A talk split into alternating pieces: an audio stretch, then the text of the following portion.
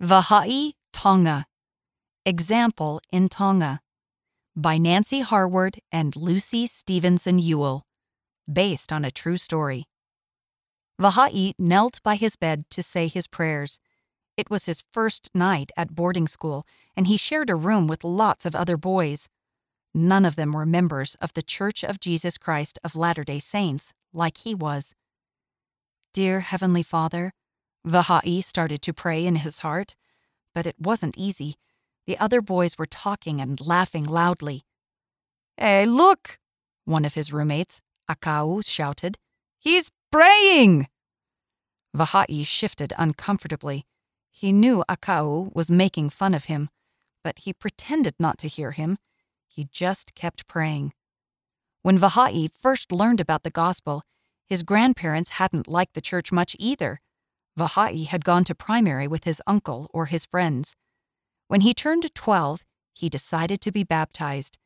His grandparents weren't too happy at first, but then his grandma said, From now on, you are a member of that church. We want you to stay faithful. Now that Vahai was away at school, he was determined to do just that. So he kept praying, even when the other boys made fun of him. One night when Vahai knelt down, he heard something different. Hey, be quiet. Vahai is praying, someone said. Vahai finished his prayer and opened his eyes. Akau was sitting on his bed. It's really important to you, isn't it? Vahai nodded. Yes, it is. After that, the other boys were quiet whenever Vahai prayed. Soon, Akau started kneeling with him. Other boys joined too.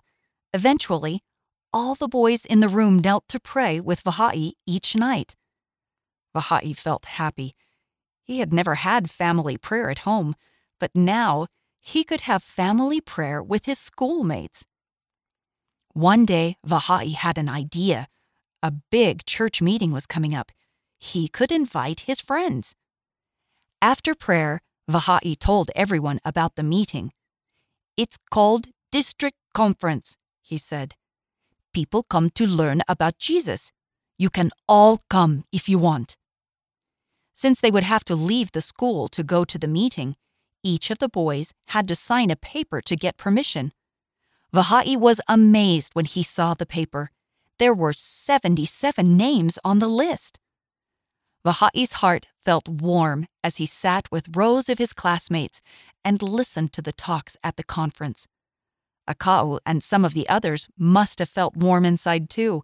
By the end of the conference, seven of them wanted to be baptized.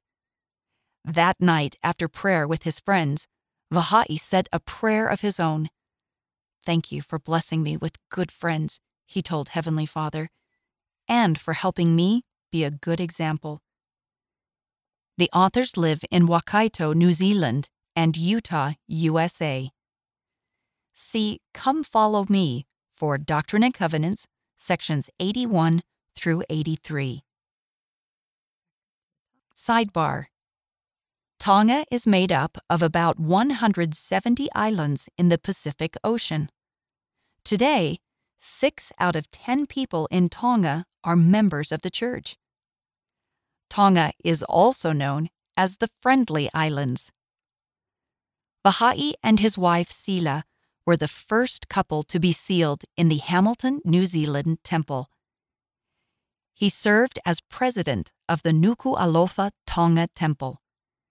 He was a teacher at Liahona College, a church owned high school in Tonga. Vahai kept praying, and one day it was different. End of the article.